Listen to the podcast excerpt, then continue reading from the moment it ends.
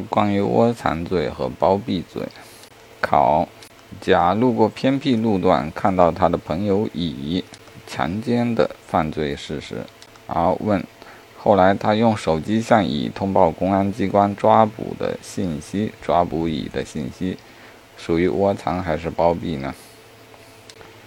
这属于窝藏。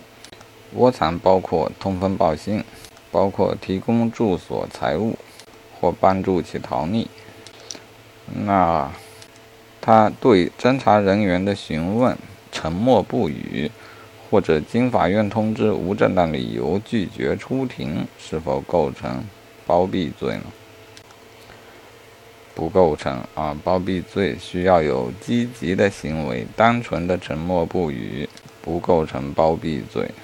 好，那他对侦查人员声称，乙和受害人是恋人，因为乙另有新另有新欢，所以受害人报案诬陷他。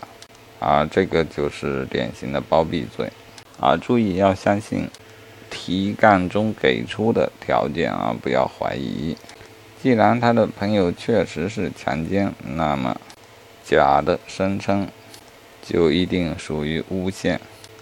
这个诬陷行为属于作假证明包庇罪。